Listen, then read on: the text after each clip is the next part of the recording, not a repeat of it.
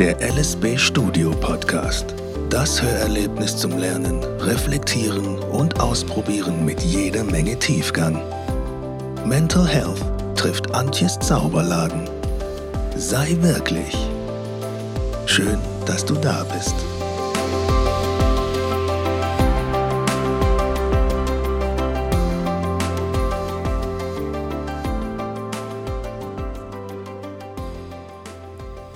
Schön, dass du da bist und wunderbar, dass du zuhörst.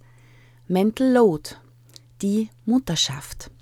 Kennst du die Comics von der französischen Künstlerin und Bloggerin Emma?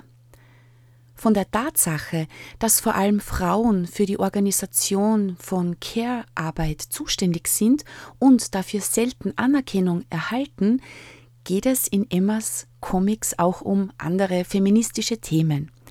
Die Comics zeigen die Mutterschaft sehr ehrlich und regen auch immer wieder zum Nachdenken an. Die US-Studie der amerikanischen Saftmarke Welch befragte 2000 Mütter von Kindern zwischen 5 und 12 Jahren.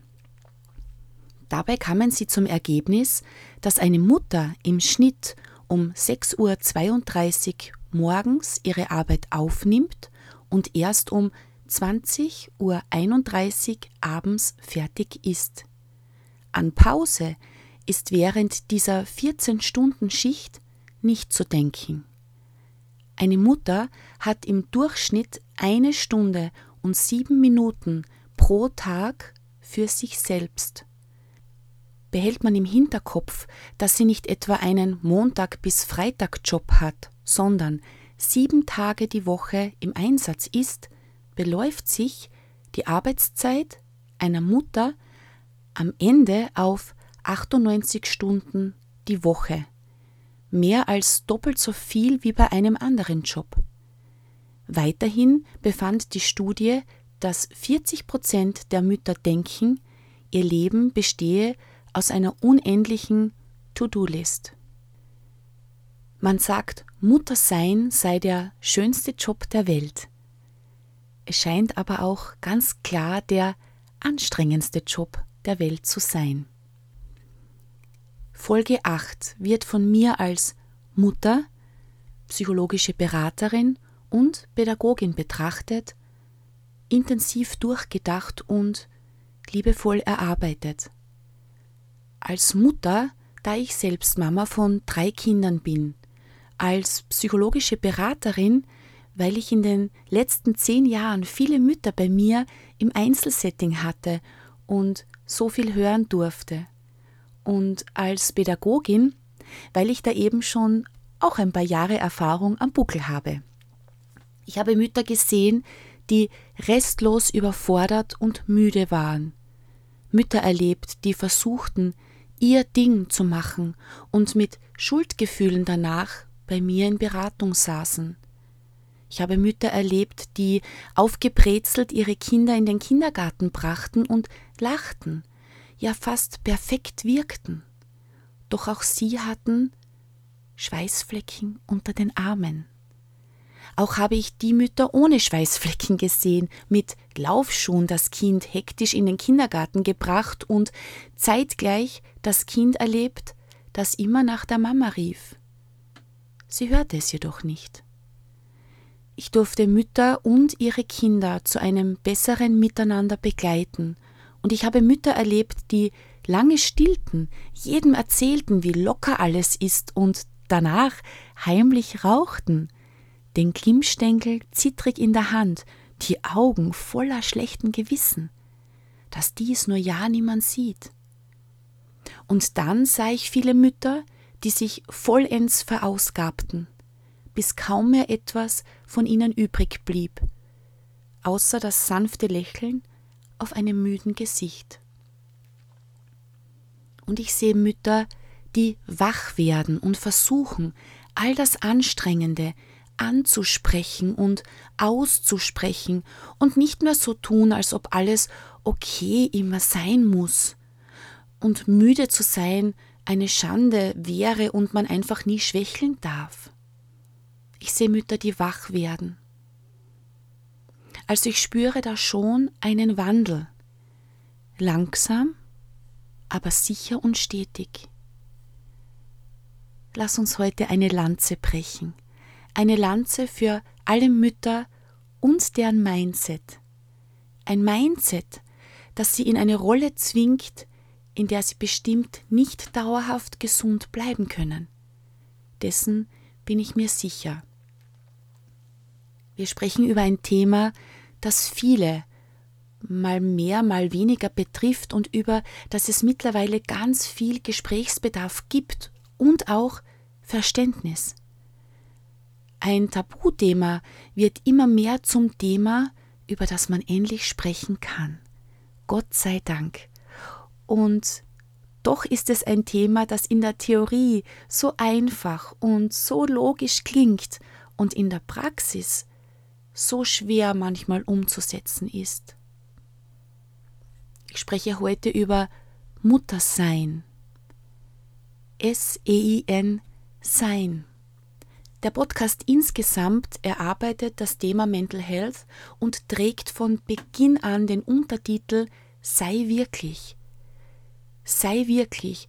Du hast bestimmt schon eine der anderen Folgen gehört und bist dabei, für dich herauszufinden, wer du bist, wenn du wirklich bist.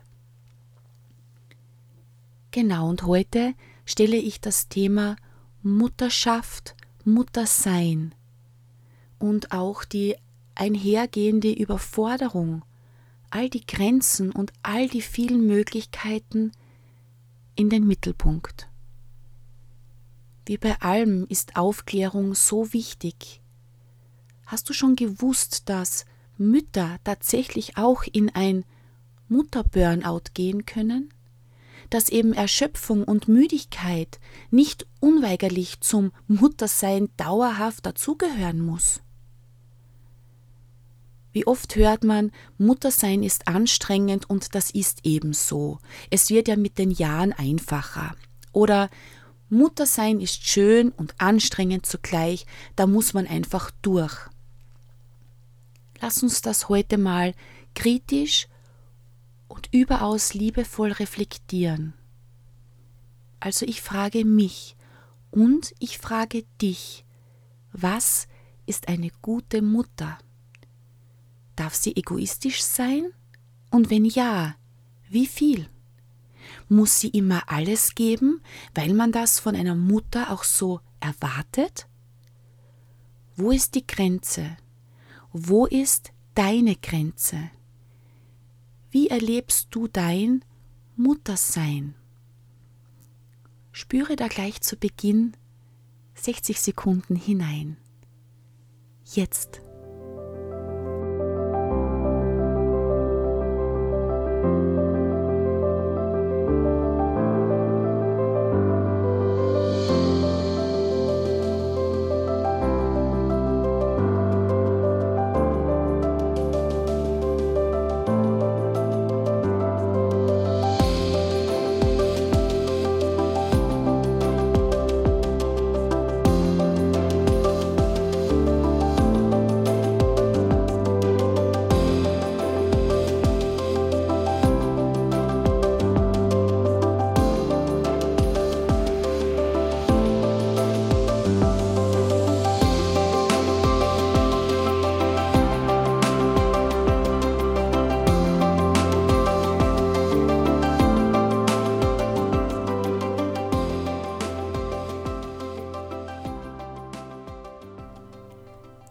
Nun die ersten 60 Sekunden einer inneren Einkehr gehabt zum Thema Was ist eine gute Mutter?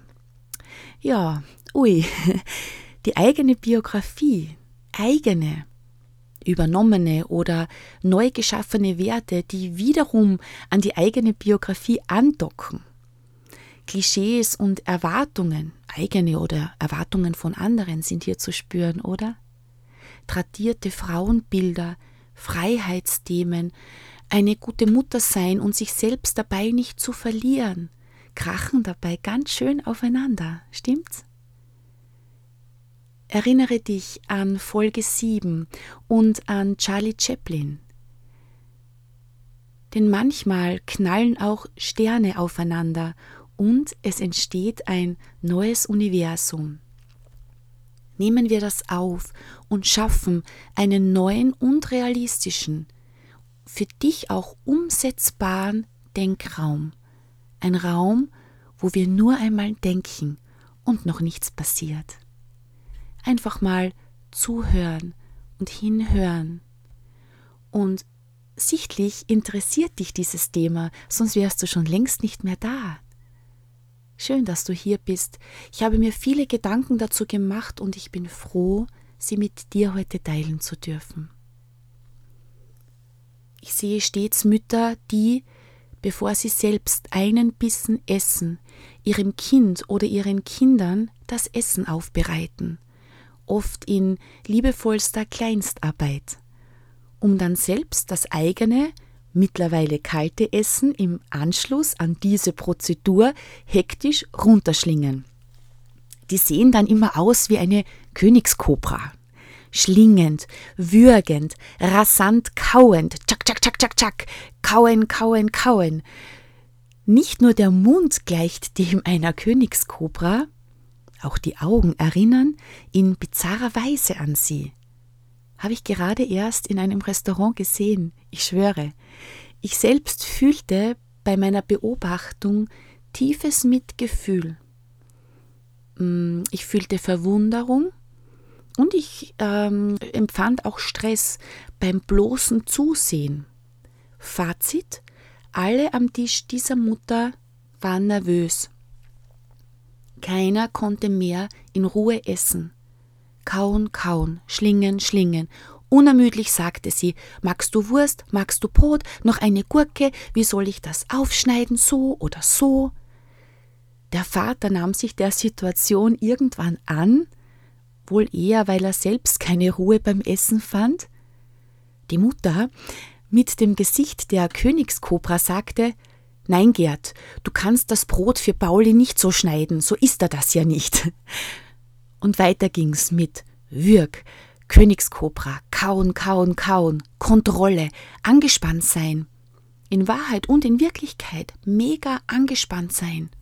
Und es doch so wirken lassen, als sei alles total normal. Als gehört das einfach dazu. Wenn man kleine Kinder hat, gehört das zum Essen dazu. Oh mein Gott, was für eine Verschwendung der guten Jause und des guten Miteinanders. Niemand an diesem Tisch hat achtsam gegessen, und würde ich diese Frau heute fragen, was sie gegessen hat, sie würde bestimmt nicht sagen können, was sie wirklich aß. Einfach nur Nahrungsaufnahme oder besser gesagt Dinge verschlingen. Na Mahlzeit. Also wieso macht man das mit, frage ich mich. Wieso gestaltet man sich eine solche Wirklichkeit? Wieso geht man in ein solches Storytelling? Denn entweder erzählt sie ihren Freundinnen, nie kann ich in Ruhe essen, oder sie sagt, Pauli ist noch so klein, da kann man einfach nicht in Ruhe essen. Vor allem, wenn die Kiddies noch klein sind, kannst du als Mutter eh nur würgen. Also Storytelling. Und Storytelling schafft Realität. Wieso macht man das so viele Jahre und wartet auf die Zeit, wo Kinder größer werden? Weil dann alles einfacher ist? Ist es das? Na, ich weiß nicht. Da kann man vielleicht in Ruhe dann mal essen, doch macht später dann eine berufliche Neuorientierung durch, nämlich die zum Taxifahrer, der mitten in der Nacht zum Wohle der Kinder im Pyjama vor der Disco steht und ewig wartet, obwohl ja alle pünktlich sein wollten, um dann alle gut und sicher nach Hause bringen zu dürfen. Eine Riesensache, das mit den Kindern. Eine schöne Sache. Ich selbst habe ja seit 20 Jahren Kinder geliebt und habe jeden Tag davon genossen. Ehrlicherweise war auch ich viele Tage müde und ehrlicherweise musste auch ich mich überdenken. Eine immerwährende Verantwortung, dieses Muttersein, wenn man es gut machen will. Und total genial, so viele Erinnerungen und so viele Bilder im Kopf und im Herzen. So schöne Zeiten. Doch wie hoch ist der Preis? Wie hoch ist er, wenn man wenigstens nebenher nicht auch auf sich als Mama achtet? Die Forschung sagt ganz eindeutig, der Preis ist hoch. Bestimmt will ich dir heute nicht sagen, ach komm, sei doch einfach mal egoistisch, die können mit drei Jahren selbst schon ihr Brot schneiden. Oder äh, wir sind auch immer gut nach Hause gekommen, wieso fährst du mit deinem 20-Jährigen mitten in der Nacht noch quer durch die Stadt, um ihn abzuholen? Das werde ich nicht sagen, bestimmt nicht, ich habe ja selbst all das durch. Doch ich sage ganz laut, es gibt ein Burnout, welches eben nicht in aller Munde ist, und zwar das Mutterburnout. Und ich sage es auch ganz deutlich, damit es auch endlich in aller Munde sein darf. Es gibt ein Mutterburnout. Und das schauen wir uns heute genauer an. Und noch viel mehr, nämlich, wie kann eine gute Balance gelingen denn gerätst du ins Mutterburnout, ist Schluss mit Taxifahren und Brote schneiden, dann kannst du dir im besten Fall nach vielen Wochen wieder mal selbst die Haare waschen. Klingt hart? Ist es dann auch. Zurück zum Essen. Ich nenne sie mal gute Männer. Ja, man nennt sie doch so. Väter, die mit ihren Kindern alleine auf dem Spielplatz sind oder zu Hause bleiben, damit Mama arbeiten gehen kann. Ja, sie nennt man brave Väter oder gute Papas. Das alleine schon stoßt mir etwas bitter auf. Warum bitter? Weil es doch bitter ist, oder? Frauen auf der Arbeit haben Stress, nachweislich Stress, weil sie zumindest danach schnell wieder nach Hause müssen oder sollen, die Kinder abholen müssen, das Essen noch organisieren sollen, Socken für morgen, das Geld für den Ausflug, die Jacke aus dem Trockner, die Sonnencreme noch erneuern, die Katze füttern und so weiter. Du weißt selbst gut genug, was ich nun meine. Das ist der Mental Load. Und der ist bei Frauen extrem hoch. Tschak, tschak, tschak, tschak, immer in Alarmbereitschaft und koordinierend, organisierend. Ich frage dich, bist du eine gute oder brave Mutter, wenn du mit deinem Kind oder deinen Kindern am Spielplatz sitzt nach acht Stunden Arbeit? Oder lass es fünf Stunden Arbeit sein, es ist mehr wie genug. Wenn du sie noch in den Schlaf singst, obwohl dein Tag mega anstrengend war, du selbst kaum mehr kannst, du trotzdem mit ihnen sitzt und ein letztes Mal ein Lego-Haus noch baust um 20.05 Uhr. Bist du deshalb eine gute Mutter und brav?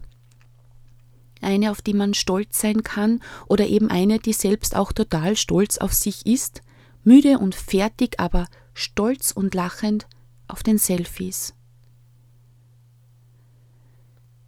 Lassen wir das mal so stehen. Nochmal zum Essen.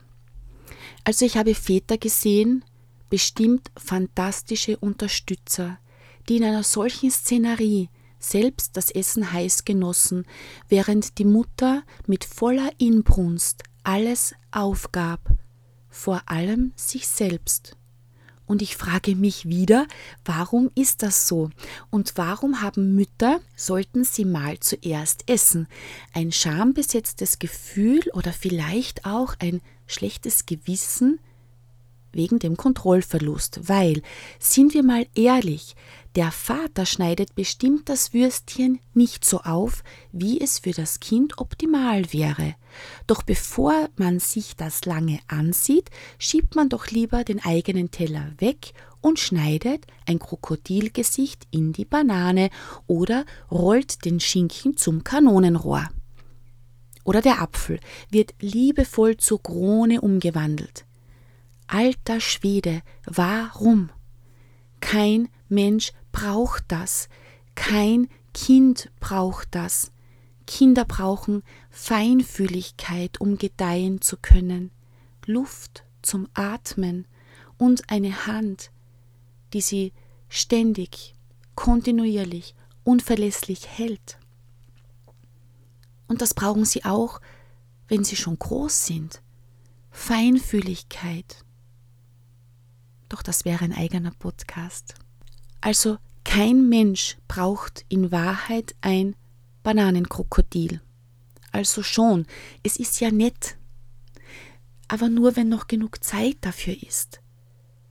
Aber bestimmt würde kein Kind von sich aus ein Bananenkrokodil gegen eine zufriedene, in sich ruhende Mutter mit viel Feingefühl eintauschen. Keines.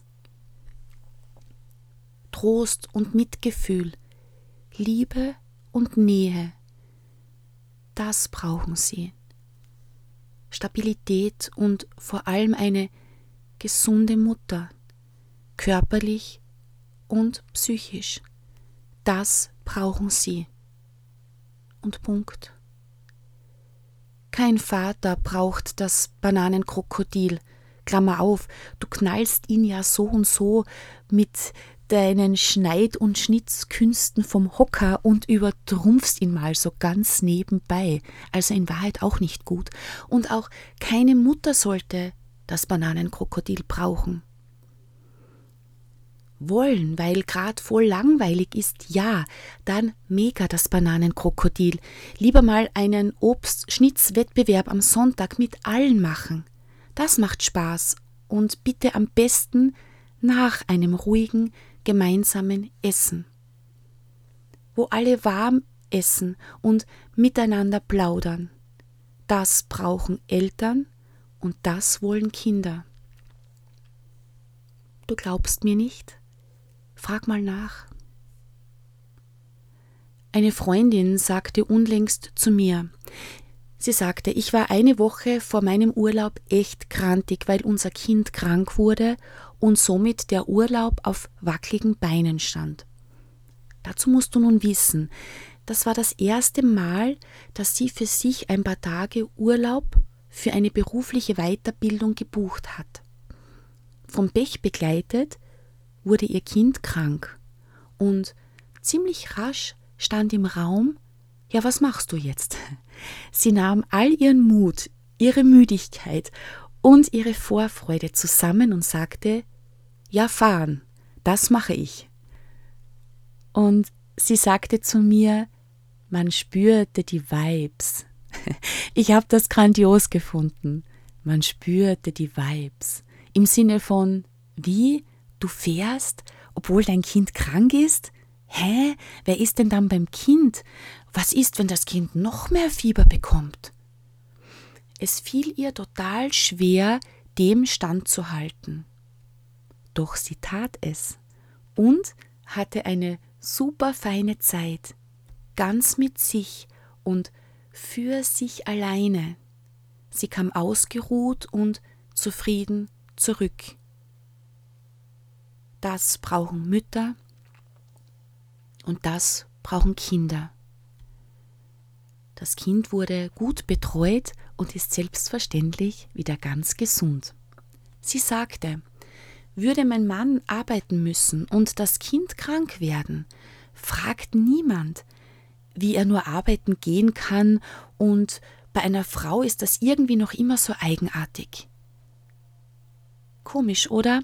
Dieses Klischee, welches wir Mütter selbst, und ich bin mir sicher, wir tun das auch noch selbst, wir bedienen es immer wieder und nähren es. Dieses Klischee, denn sind wir mal ehrlich, erleben wir eine Mutter im Urlaub und sie erzählt, ihr Kind ist zu Hause total krank, aber sie ist trotzdem weggefahren. Im ersten Moment macht das schon was bei Mütter und bei Väter, bei dir und bei mir. Alle denken sich ziemlich spontan, im Sinne der Bewertung ihren Teil dazu und ich bin überzeugt, normal ist das noch nicht. Also als normal wird das noch nicht empfunden. Schade eigentlich. Es wäre so sinnvoll, mehr davon zu machen und hier ein Verständnis zu schaffen. Und wie gesagt, hier geht es nicht um Mütter seid alle egoistisch. Ich denke, Mütter wollen auch gar nicht ständig egoistisch sein. Es geht um gute Pausen. Es geht vielleicht um zwischen all dem noch sich selbst spüren, man selbst sein zu dürfen, wirklich zu sein. In dem Buch Der Elefant, der das Glück vergaß, las ich Folgendes. 2010 sollte ich auf dem World Computer Congress in Brisbane den Eröffnungsvortrag halten. Ich hatte keinen blassen Schimmer von Computern, aber von derlei Petitessen wie völliger Ahnungslosigkeit meinerseits habe ich mich noch nie abhalten lassen, also nahm ich die Einladung an. Während meines Vortrags hob ich mein Wasserglas hoch und fragte das Publikum Was glauben Sie, wie schwer ist dieses Glas? Bevor eine Antwort kommen konnte, sprach ich weiter. Wenn ich das Glas weiter so halte, wird mein Arm nach fünf Minuten wehtun. Nach zehn Minuten lässt sich der Schmerz schon nicht mehr ignorieren. Und nach einer Viertelstunde leide ich Höllenqualen und bin ein sehr törichter Mönch, oder? Was also kann ich tun? Sobald das Wasserglas so schwer wird, dass ich es nicht mehr bequem in der Hand halten kann, sollte ich es für eine Minute abstellen. Nachdem sich mein Arm dann 60 Sekunden lang erholt hat, kann ich das Glas wieder mühelos halten. Wenn Sie es mir nicht glauben, versuchen Sie es zu Hause selbst. Sollten Sie sich nun nach der Ursache von Stress fragen, hier haben wir sie. Es hat überhaupt nichts damit zu tun, wie viel Arbeit Sie haben oder wie schwer die Verantwortung wiegt. Es geht ausschließlich darum, dass Sie nicht in der Lage sind, die Arbeit mal einen Moment Arbeit sein zu lassen. Wenn sie zu belastend wird und sich etwas ausruhen, bevor sie ihr Bäckchen wieder schultern. Wenn sie nicht lernen, die Last auch mal abzulegen, um sich etwas auszuruhen, sobald sie sich gestresst fühlen, leidet alles darunter, denn sie schaffen langfristig viel weniger, weil ihr Stresslevel steigt. Das Abstellen des Glases ist also keine verschwendete Zeit, sondern eine Investition, die sich auszahlen wird.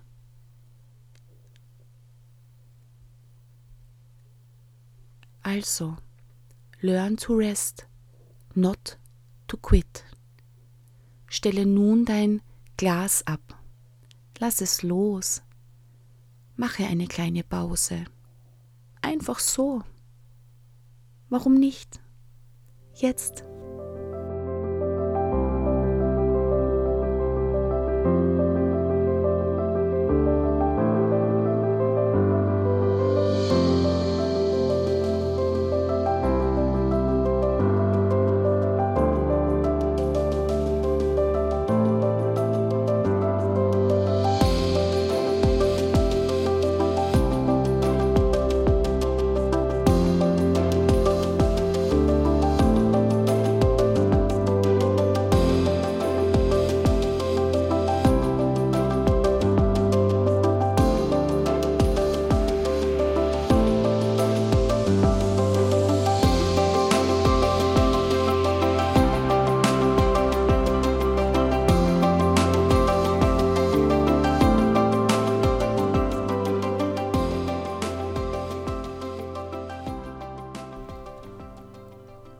Denke, es geht nicht darum, die Welt zu verändern.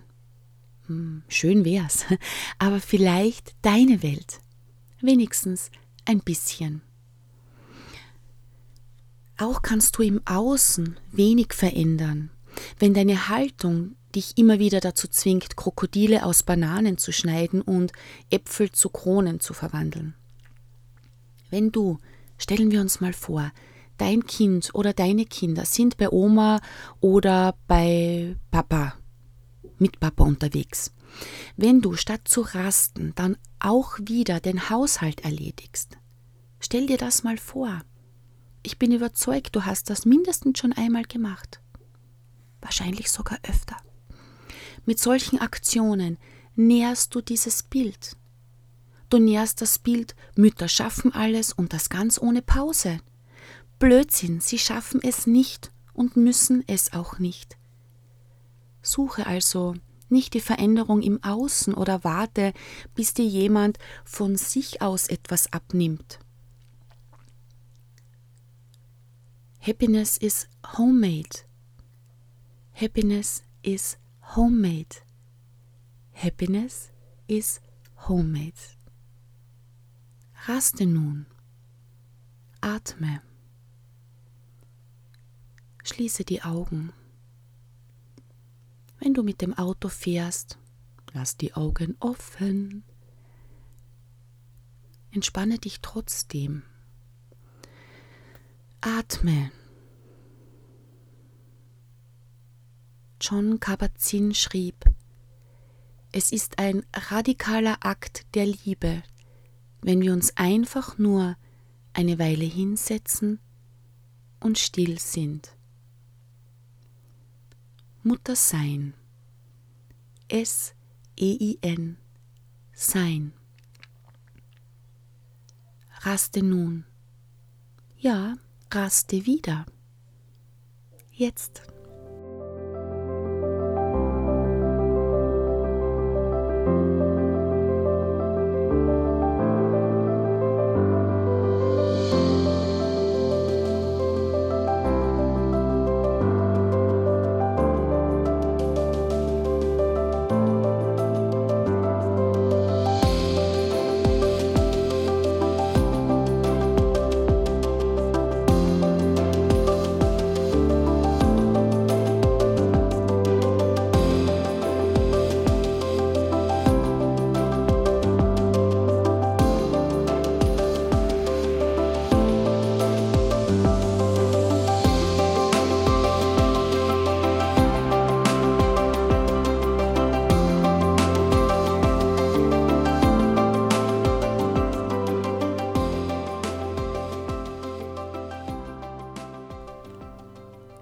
Ich denke, aber lass uns am besten gemeinsam über etwas nachdenken. Also ich denke, wir erwarten einfach zu viel von uns selbst.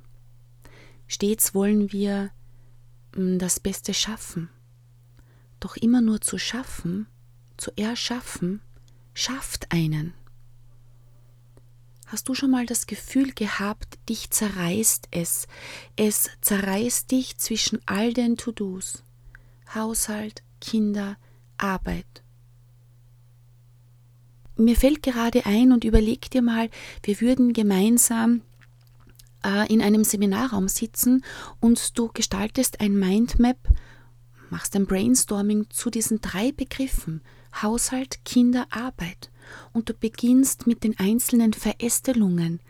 Überleg dir nur mal kurz, wie viele Verästelungen in Summe auf diesem A3-Papier wären, wenn du mit dieser Übung fertig wärst. Ganz schön viel auf einmal und dann kommt noch dazu, dass viele Mütter oft dem Perfektionismus erlegen sind. Und ich glaube wirklich, das ist es.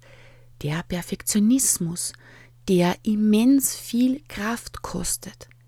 Alles ist sauber oder muss sauber sein. Die Wohnung riecht gut, die Betten riechen gut, die Kinder riechen gut, man selbst, naja, wenn so viel Zeit noch bleibt, dann vielleicht auch noch gut. Die Profis übrigens schaffen bestimmt auch das in zuverlässiger Art und Weise. Doch wieso das alles? Und macht es nicht ein ungutes Gefühl, wenn du als Mama ständig alles gibst und dein Kind plötzlich frech wird oder undankbar oder unnahbar? Da zerreißt es dich, oder? Und wenn es dich schon nicht zerreißt, dann macht es irgendetwas anderes mit dir. Alle, die gerade in einem solchen Prozess sind, wissen, was ich meine. Und bist du noch nicht mittendrin, graut dir bestimmt schon beim Gedanken daran. Du möchtest dich selbst verwirklichen. Und das bald. Nicht erst, wenn die Kinder groß sind und selbstständig sind. Dann sei doch die Selbstverwirklichung. Du möchtest Zeit für dich haben. Du möchtest mehr Zeit für dich haben. Dann nimm sie dir. Du möchtest, wenn dein Partner mit den Kindern Radfahren ist, mal nicht zu Hause die Wohnung in Ordnung bringen. Dann nimm den Perfektionisten in dir, nimm diesen Perfektionismus aus dir, stell ihn vor den Balkon, vor die Terrasse, vor die Türe und leg dich hin und learn to rest. Raste. Ich möchte dir etwas zum Nachdenken vorlesen. Wir legen unseren Kindern eine schwere Last auf die Schulter, wenn wir unsere Selbstverwirklichung aufgeben. Ein Opfer, um das sie uns niemals gebeten haben und das sie niemals ausgleichen können. Wenn wir für unsere Kinder unsere Träume aufgeben, dann wird uns das ein Leben lang begleiten und in schweren Momenten des Mutterseins werden wir denken, was für ein undankbares Kind. Aber Kinder sind Kinder und gehen ihren eigenen Weg. Wir können unsere Kinder nicht zwingen, dankbar zu sein für den Weg, den wir für sie ausgesucht haben.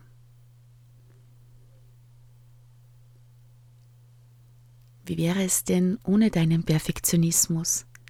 Wie wäre es denn mit etwas mehr Selbstverwirklichung? Alles ist möglich, also besser gesagt, fast alles. Also ich finde diesen Satz, alles ist möglich, wirklich abgedroschen, denn wenn alles möglich wäre, sag mal B mit geschlossenem Mund.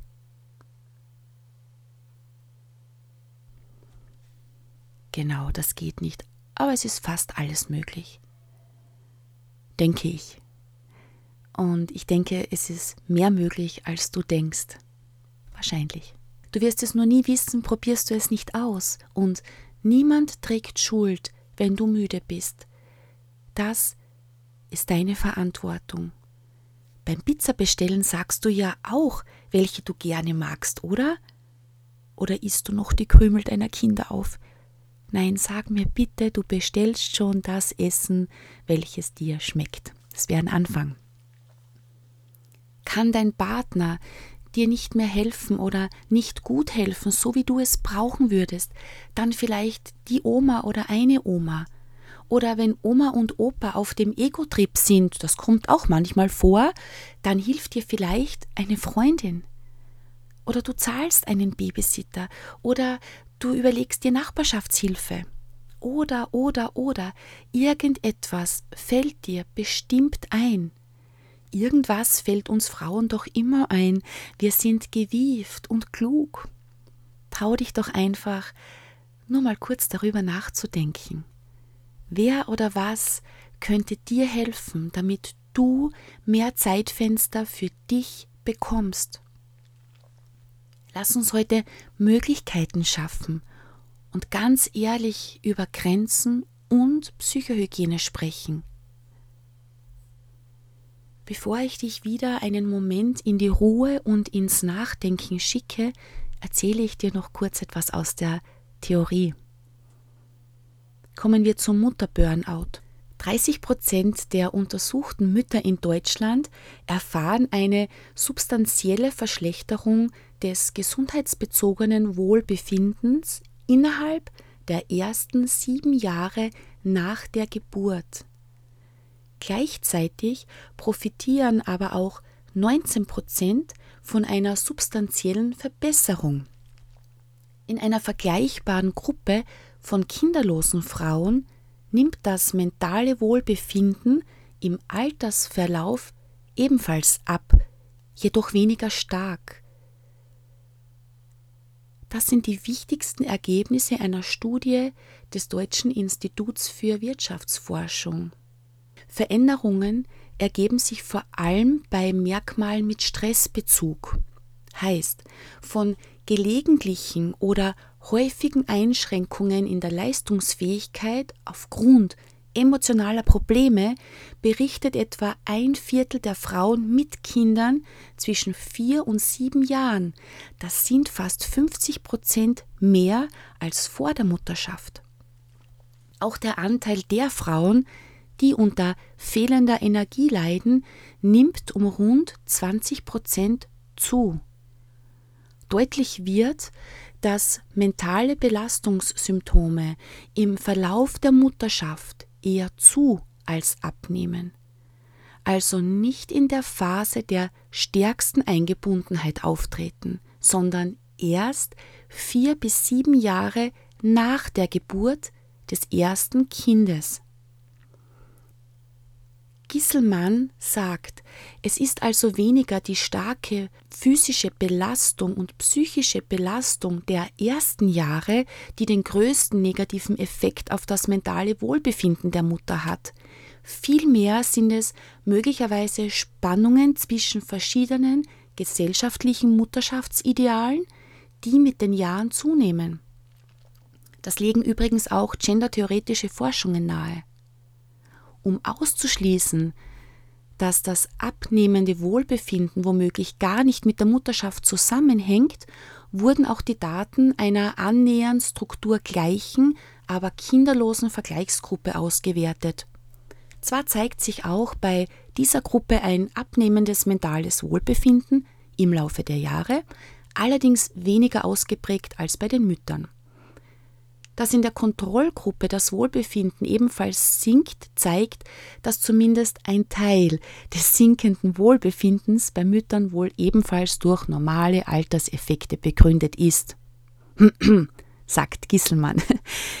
Trotz dieser Einschränkungen legen die Ergebnisse einen negativen Effekt von Mutterschaft nahe, der im Sinne der Diskurse um das Schlagwort Hashtag Regretting Motherhood als Folge tradierter und widersprüchlicher Mutterschaftsideale interpretiert werden kann. Insbesondere die vom DW Berlin eingebrachten Vorschläge zum Ausbau des Kinderbetreuungssystems und zur Abschaffung des Ehegattensplittings könnten Mütter potenziell entlasten und darüber hinaus langfristig wirklich helfen, gesellschaftliche Normen und Wertemuster offener zu gestalten und so zu einem verbesserten mentalen Wohlbefinden von Müttern beitragen.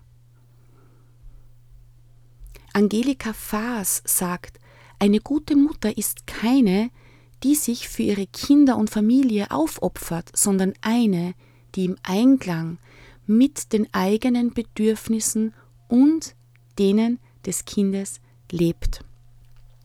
Das finde ich so schön, denn hier sprechen wir nicht mehr vom blanken Egoismus einer Mutter, sondern der Einklang, die Balance mit den eigenen Bedürfnissen und denen des Kindes. Eine Mutter, die im Alltag solch eine Balance gefunden hat, ist einfach glücklicher und das ist natürlich auch gut für die Kinder. Wer innerlich nie abschalten kann, dessen Akkus sind bald leer. Angelika Faas ist eine Psychologin und sie rät, organisieren Sie sich im Alltag genügend Zeit für sich, Zeit, in der Ihre Kinder von anderen Menschen betreut werden. Nur dann haben Sie die innere Freiheit, sich anderen Dingen zu widmen, die Ihnen auch noch wichtig sind. Ich finde das wesentlich, ich finde das so schön und ja, wir sollten es einfach laut aussprechen. Ja. nicht den blanken Egoismus, nicht ein sibirischer Steppenbrand. Eine Balance finden zwischen den eigenen Bedürfnissen und denen des Kindes und denen der Kinder. Schauen wir also mal in dein Mindset und in dein Heartset. Widmen wir uns deinen Glaubenssätzen, deinen Werten und genießen nun gemeinsame Reflexion. Ich frage dich, wie bist du aufgewachsen?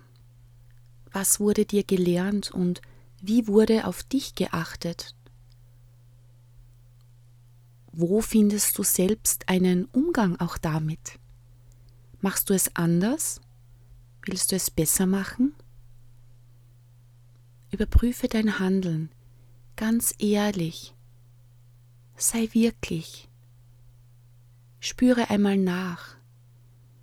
Wieso bist du genau die Mutter, die du versuchst zu sein? Nur kurz, damit du in diesem Format nicht zu tief gehst. 30 Sekunden. Jetzt.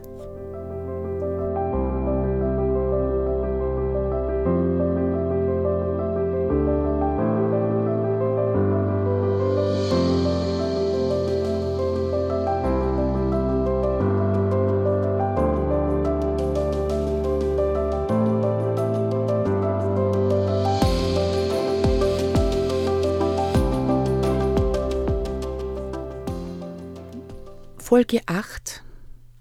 Nun kommen acht Impulse für dich.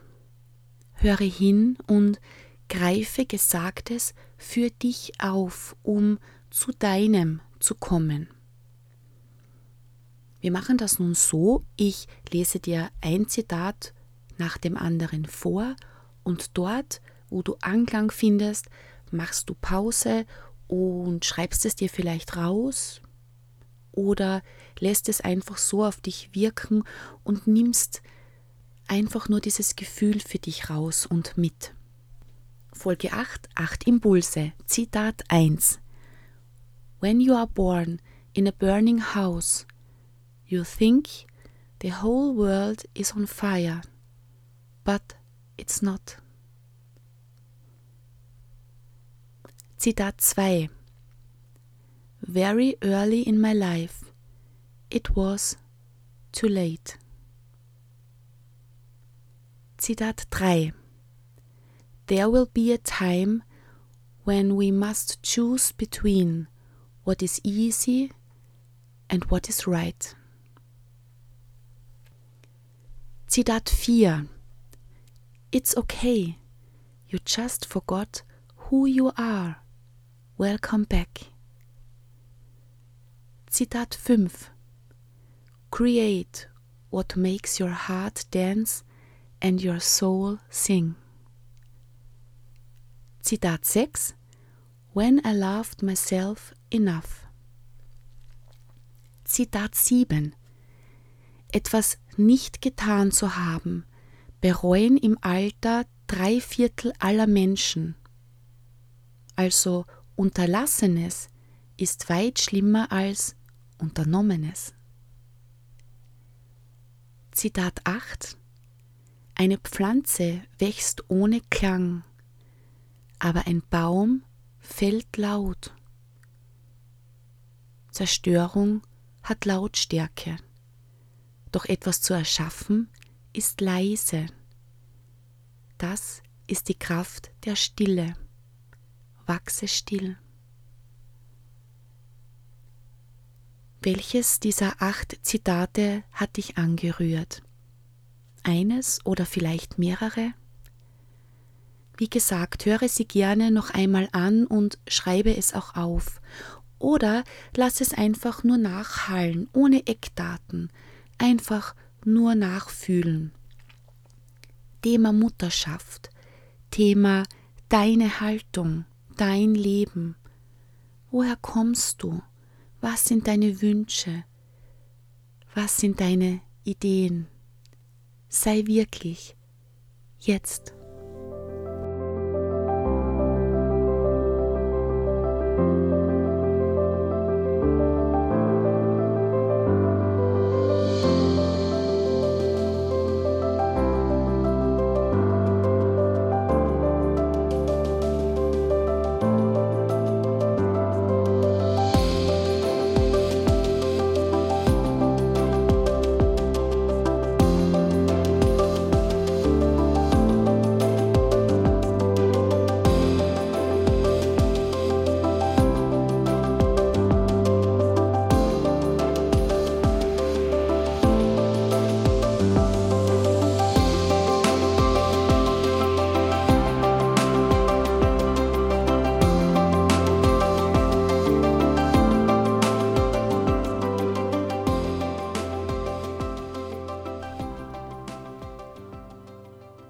Ich kann dieses Thema leider nicht final erklären, da es so vielfältig ist, weil auch du so vielfältig bist, weil es so vielfältig ist. Auch denke ich, es gibt kein Masterprogramm. Und das heute ist bestimmt keine Masterclass. Es ist der liebevoll gemeinte Versuch, dich noch weiter in die Welt deiner mentalen Gesundheit einzuladen, dir eine Möglichkeit zur Reflexion zu geben und dir zu sagen, achte bewusst auf deinen Mental Load. Manches kann man verändern, manches aufgrund von Rahmenbedingungen nicht. Zumindest nicht ganz schnell und super rasch. Manches benötigt einfach Zeit und anderes nicht. Doch eines ist gewiss, ein Sportler hat auch immer Ruhephasen. Jeder Maler geht mal vom Bild weg und nimmt Abstand. Vielleicht ist es nur etwas ganz Kleines, was du brauchst, aber für dich etwas so Wichtiges, das dir Kraft gibt, dich durchatmen lässt und dir gut tut. Ja, und dann müssen alle einfach einmal warten und ich bin sicher, sie können es. Am besten du probierst es einfach mal aus. Unser Kind oder unsere Kinder sind unser Spiegel. Und je nachdem, wie wir selbst aufgewachsen sind, werden wir handeln. Man nennt das die eigene biografische Trübung. Und sie beeinflusst dich. Sei dir dessen einfach bewusst. Ich selbst erarbeite mit Eltern nie Erziehungstools, sondern widme mich viel lieber den Biografien der Eltern und das, was sie mit einem machen, was sie mit ihnen machen. Wir schauen uns eben diese biografische Trübung, diese biografischen Trübungen an, die Mütter immer wieder in die Schnitzkunst zwingen und wenig Pausen erlauben. Und lass mich dich direkt ansprechen. Schauen wir uns kurz deine biografische Trübung an, die dich immer in die Schnitzkunst zwingt oder dir wenig Pausen erlaubt. Im Grunde ist alles in deinem Kopf, das ist dein Mindset, das ist dein Heartset. Wenn du es durchschaut hast, so frage dich weit über, wer war ich? Dann auch, wer bin ich jetzt und wer werde ich sein? Nach dem Psychotherapeuten Bloomfield sind bei einem Gespräch mit einem Elternteil immer vier Personen anwesend. Erstens unsere Vorstellung der Eltern und davon, wie sie hätten sein sollen. Zweitens, wie die Eltern tatsächlich sind. Drittens, die Vorstellung der Eltern, wie wir sein sollten. Und viertens, wie wir tatsächlich sind. Überlege das mal unsere Vorstellung der Eltern und davon, wie sie hätten sein sollen. Wie die Eltern tatsächlich sind. Die Vorstellung der Eltern, wie wir sein sollten und wie wir tatsächlich sind. Diese vier, er Personen, treffen sich bei einem Gespräch. Überlege dir das so ergeht es dir, würdest du mit deinen Eltern über all das Geschehene sprechen. Und so wird es dir mit deinen Kindern einmal ergehen. Was möchtest du denn gerne mal hören, wenn dein Kind, deine Kinder groß sind? Was sollen sie über dich denken? Sollen sie denken, wow, meine Mama war immer Hans Dampf in allen Gassen sollen sie denken. Sie hat nie geweint, war unermüdlich für uns da, eine Kämpferin.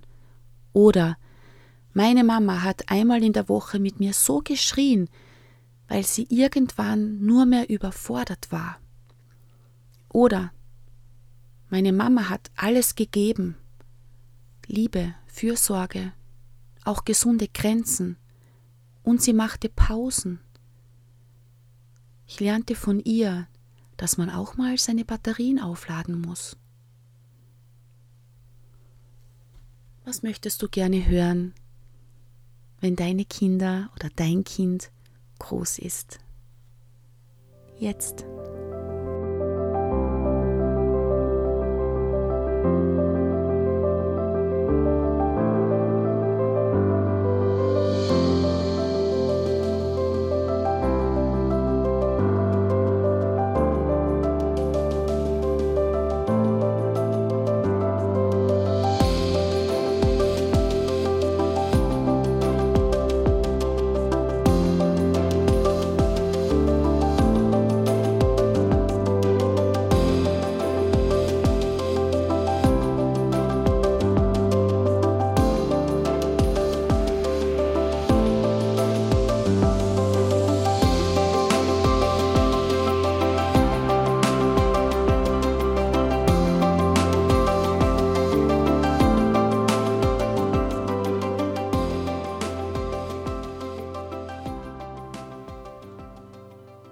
So wichtig ist, bleiben wir ganz kurz noch beim Thema Pausen machen. Learn to rest, not to quit. Und du erinnerst dich, Happiness is homemade. Okay. Du kennst doch das Bild mit dem Handy, wo man rechts oben den Akkustand sieht und dieser ist schon rot. Also das Handy ist bald leer. Ja, wenn dir sowas auffällt, bestimmt hast du schon mal recht nervös dein Ladekabel gesucht, oder? Genau, und machst du das bei dir und mit dir auch, wenn deine Batterien alle werden? Suchst du dann auch nervös eine Möglichkeit des Aufladens? Sei ehrlich. Ja? Nein? Oder vielleicht manchmal? Wenn ja, super. Wenn nein, tu es. Wenn manchmal, mache mehr davon kommen wir noch rasch zu einem Thema, welches gerade auch Mütter betrifft. Kurz zum Querdenken. In einer Serie hörte ich etwas sehr, sehr Spannendes. Eine Mutter sagte zu ihrer Tochter, ein Orgasmus ist kein Geschenk, sondern dein gutes Recht. Auch das wäre eine schöne Podcast-Folge, oder? Und gerade weil wir so unter uns sind, habe ich mir gedacht, bringe ich das ein, auch was Kleines zum Nachdenken. Aber lass uns das nun doch auf die Mutterschaft übertragen und umformulieren. Nämlich, eine Auszeit ist kein Geschenk, sondern dein gutes Recht. Warum? Ja, warum nicht? Ich frage dich, wenn ich all die Scham und das schlechte Gewissen von dir nun nehmen könnte und das auch würde. Was würdest du in den nächsten Tagen gerne für dich tun? Eben nicht dann, wenn die Kinder groß sind, nicht dann, wenn sie wieder in die Schule gehen im Herbst, auch nicht, wenn sie aus dem Gröbsten heraus sind, sondern bald. Du erinnerst dich? Ich habe es, ich glaube, in Folge 6 gesagt. Du bist in keiner Generalprobe. Das ist dein Leben. Du kannst es gestalten. Du bist Regie und Hauptdarstellerin zugleich. Bleiben wir bei dem Bild, deinem Film. Wenn ich all die Scham und das schlechte Gewissen von dir nun nehmen könnte und das auch würde, was würdest du gerne in den nächsten Tagen als Hauptdarstellerin, als Regisseurin gerne für dich tun? Überlege mal in Ruhe, jetzt.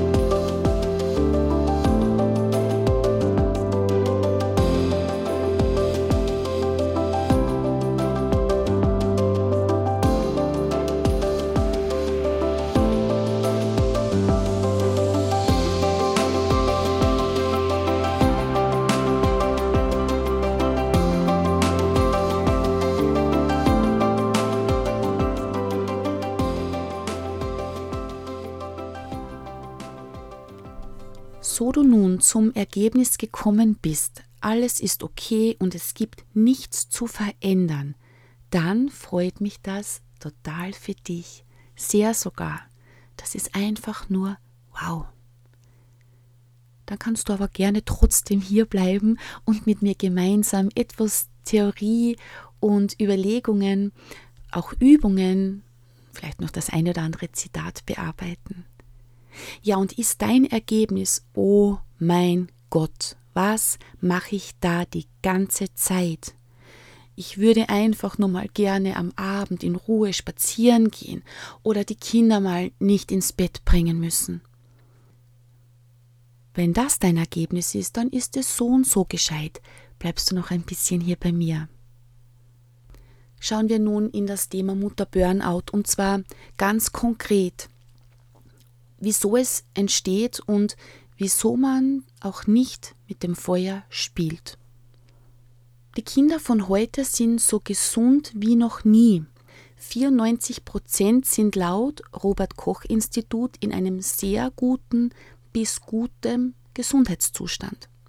Und in den vergangenen Jahren hat sich doch viel bewegt, auch in der öffentlichen Debatte auf die Frage, warum sind Mütter von heute so gestresst. Wenn der Dauerstress sich nicht mehr abschalten lässt und in einen chronischen emotionalen sowie physischen Erschöpfungszustand übergeht, spricht man vom Burnout-Syndrom. Betroffene fühlen sich ausgebrannt, sind kraftlos, antriebsarm, reizbar und nicht belastbar.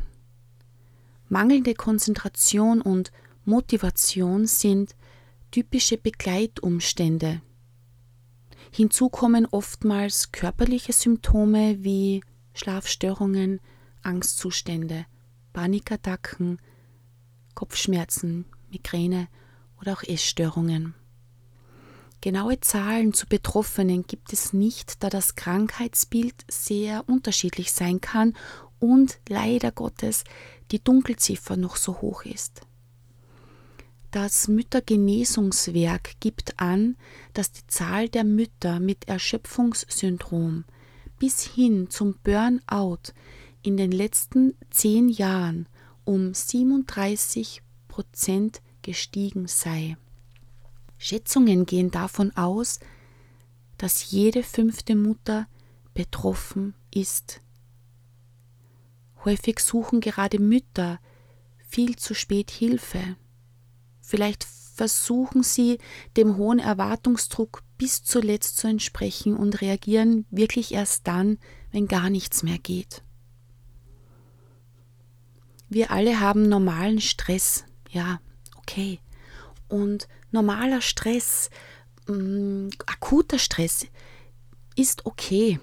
Man unterscheidet mittlerweile auch nicht mehr zwischen gutem und schlechtem Stress. Spitzer hat das wunderbar auf den Punkt gebracht, diese Eustress- und Distress-Debatte. Er sagt, er macht das gar nicht mehr. Er sagt einfach nur mehr, es gibt keinen guten und keinen schlechten Stress. Stress ist Stress.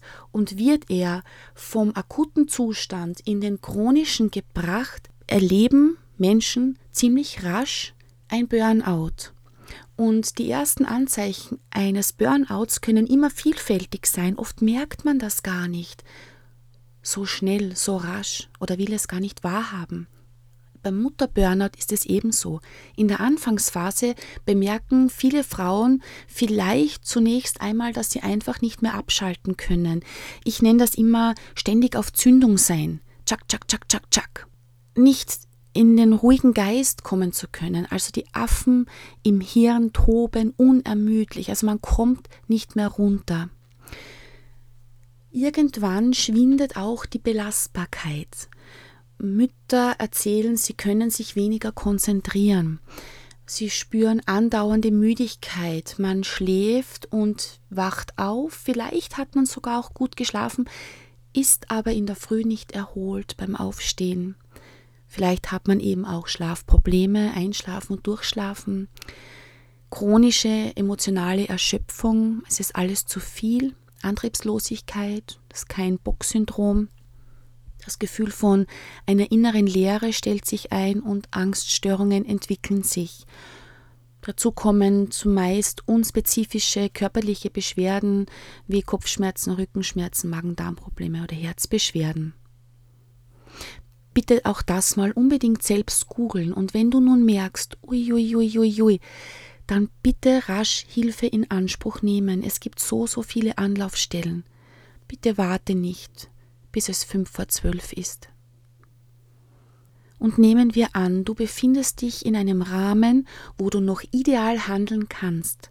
Dann nutze alles, was dir gut tut.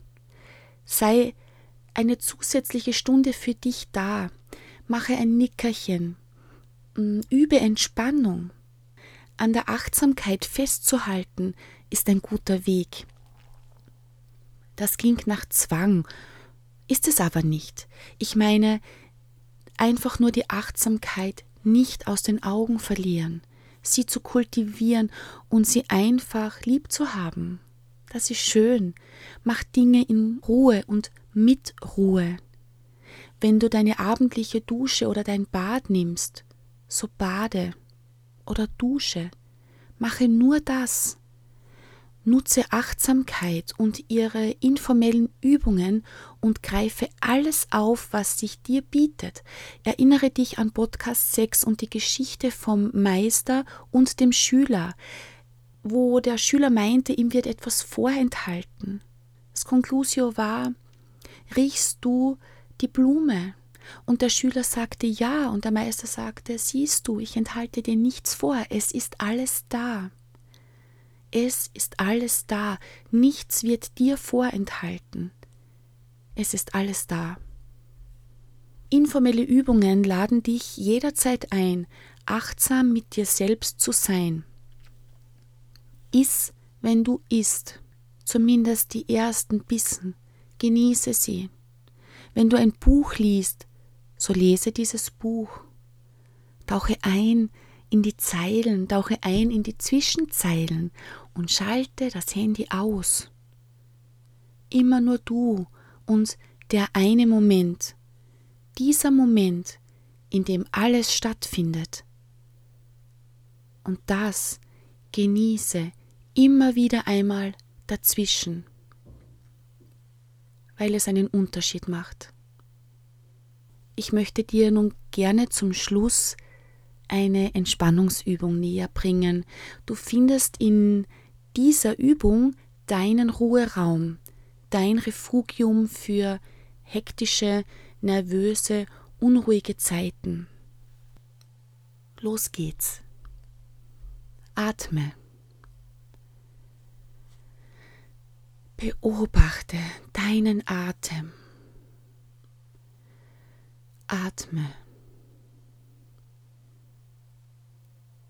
Komm ganz bei dir an. Nimm dir Zeit. Wenn du magst und kannst, erlaube den Augen sich zu schließen. Der Atem wird vielleicht etwas tiefer, wird weicher, wird ruhiger. Atme. Beobachte deinen Atem, ohne ihn verändern zu wollen. Der Ausdruck deines Körpers wird entspannter. Nur noch in den inneren Räumen deines Körpers ist Beweglichkeit. Da ist der Herzschlag, da ist der Bauch, die inneren Organe und in deinem Kopf, auch da ist noch viel Bewegung. Da sind die Gedanken, Lass sie kommen und wieder gehen. Und lass diese Bewegung des Geistes langsam auspendeln, bis sich auch das langsam beruhigt. Lenke nun deine Aufmerksamkeit nach innen und suche deinen inneren Ort des Wohlfühlens jenen Ort, den du nur alleine erreichen kannst und wo du dich gut fühlst.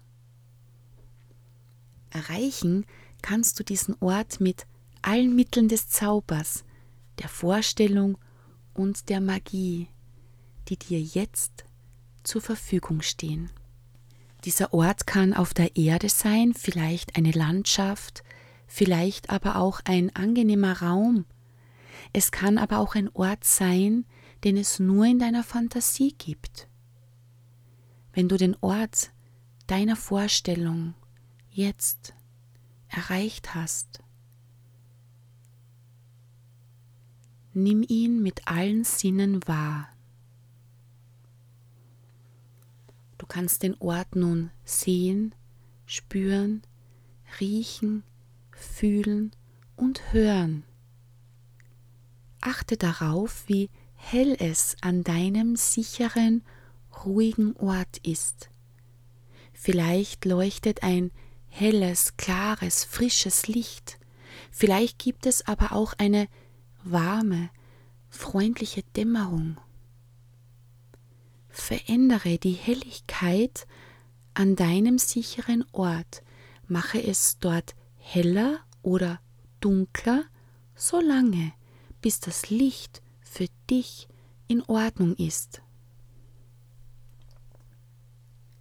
Prüfe nun, ob das, was du hören kannst, für deine Ohren angenehm ist.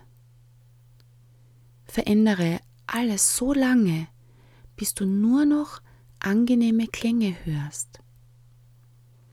Achte nun darauf, wie sich dieser Raum, dieser Ort anhört. Und nun schau dich nach den Farben um. Welche Farben hat es an deinem sicheren Ort? Welche Farben gibt es an deinem sicheren Ort? Vielleicht sind das helle, leuchtende, kräftige Farben oder ganz sanfte Pastelltöne. Verändere die Farben so lange, bis sie für dich stimmen. Jetzt.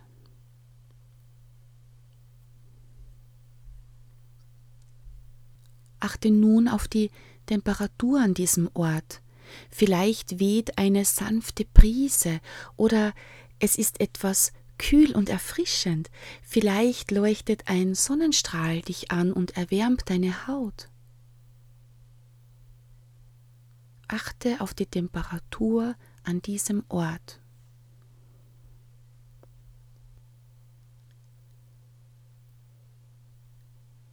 Denke einmal daran, dass du alles, was du brauchst, um dich rundherum wohl zu fühlen, jederzeit in dir hervorrufen kannst. Nimm nun wahr, wie du dich jetzt fühlst. Deine Körperhaltung fühlt sich angenehm an. Die Temperatur ist genau richtig für dich. Die Farben sind ansprechend für deine Augen. Auch die Helligkeit, der Geruch und der Geschmack stimmen. Lass diesen, deinen Ort, noch einmal in seiner Gesamtheit auf dich wirken und nimm ihn in seiner vollen Intensität wahr. Nun beende diese Reise. Schau dich noch einmal um, spüre dich noch einmal um.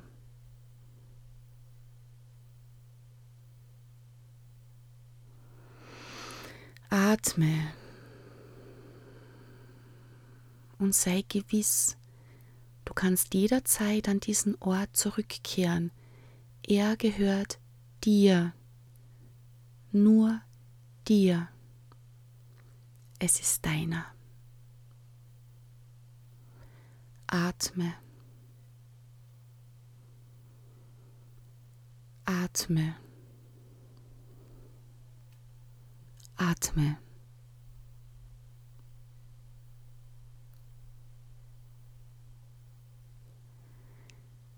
Lass uns nun ein gutes Ende finden. Karen Drawings schrieb, es ist still da, da, wo die Wörter aufhören, am Grund von allem. Dein Leben wiegt dich sanft durch all dein Denken, bis du dich wiederfindest, am Grund von allem. Grundlos und gnadenvoll in den Wogen wiegen, am Grund von allem. In diesem Sinne, lass dich sanft wiegen und genieße deine Pausen. Sei vorsichtig im Umgang mit dir selbst. Tauche zum Grund und sei gut zu dir.